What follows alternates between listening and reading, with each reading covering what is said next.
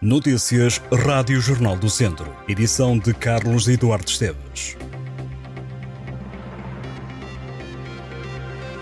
As barragens do distrito de Viseu continuaram a guardar muita água no final de junho. A barragem de Fagil continua a registrar o maior nível de capacidade com 126%, de acordo com informações do Sistema Nacional de Informação de Recursos Hídricos. À semelhança dos últimos meses, a albufeira que serve os concelhos de Viseu, Mangualde, Nelas e Penalva do Castelo tem tido uma capacidade acima do valor máximo depois de ter aberto as comportas para reter menos água. Segundo os dados oficiais, a barragem de Valeira, em São João da Pesqueira, tem 94% de de capacidade e a barragem da Aguieri tem 93%. A barragem de Vilar está com 90% e a barragem de Varosa tem 81%.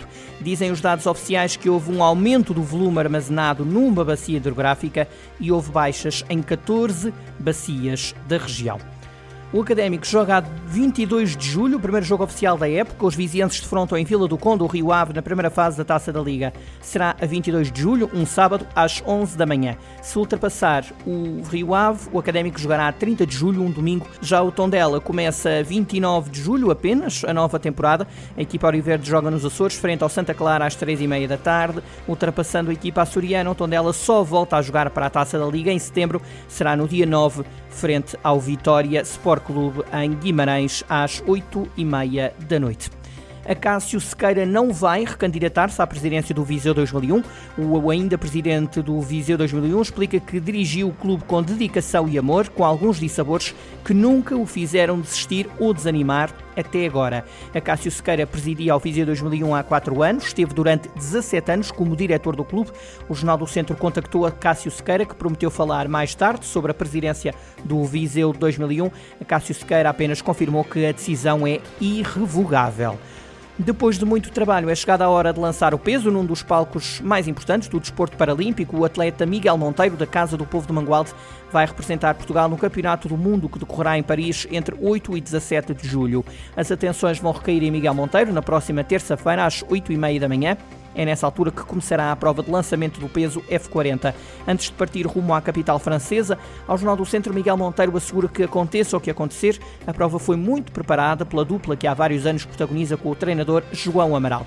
O atleta paralímpico recorda que detém o título de vice-campeão mundial alcançado em 2017 e deixa claro que o objetivo passa por ganhar uma medalha na próxima terça-feira.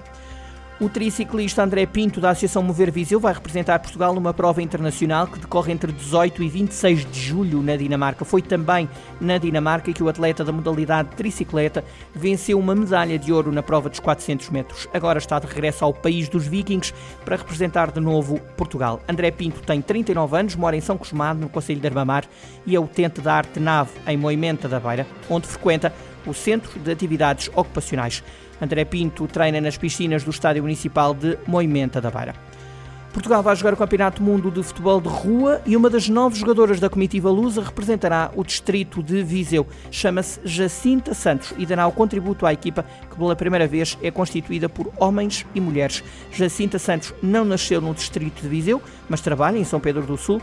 É natural de Oliveira do Hospital, distrito de Coimbra. Para Jacinta é sempre especial representar a região, até porque lembra é a primeira mulher do distrito de Viseu a jogar futebol na Seleção Nacional de Futebol de Rua. Jacinta confessou ao Jornal do Centro que a bola de futebol sempre a acompanhou desde tenra idade e que a chegada ao futebol de rua, confessa, foi uma coincidência.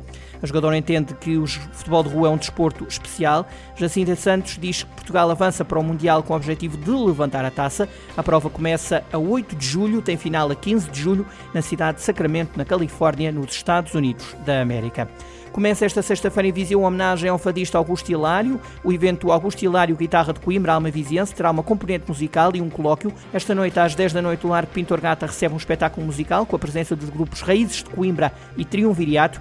A partir das 3 da tarde de amanhã, sábado, tem lugar na Casa do Mirador um colóquio sobre vida e obra de Augusto Hilário. À noite, o Parque Aquilino Ribeiro abraça o espetáculo musical de Gabriel Carlos e amigos, com a participação especial de Iola Diniz. O fado ouvir-se-á no parque a partir das 9 e meia da noite. Augusto Hilário nasceu em Viseu em 1864, morreu aos 32 anos, mas deixou um legado na história do fado, sobretudo no fado de Coimbra.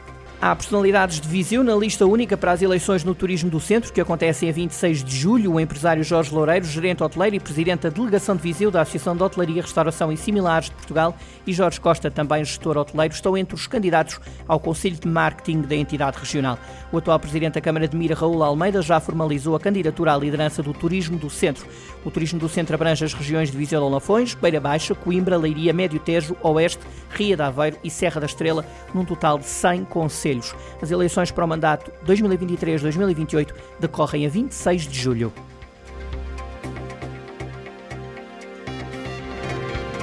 Estas e outras notícias em jornaldocentro.pt.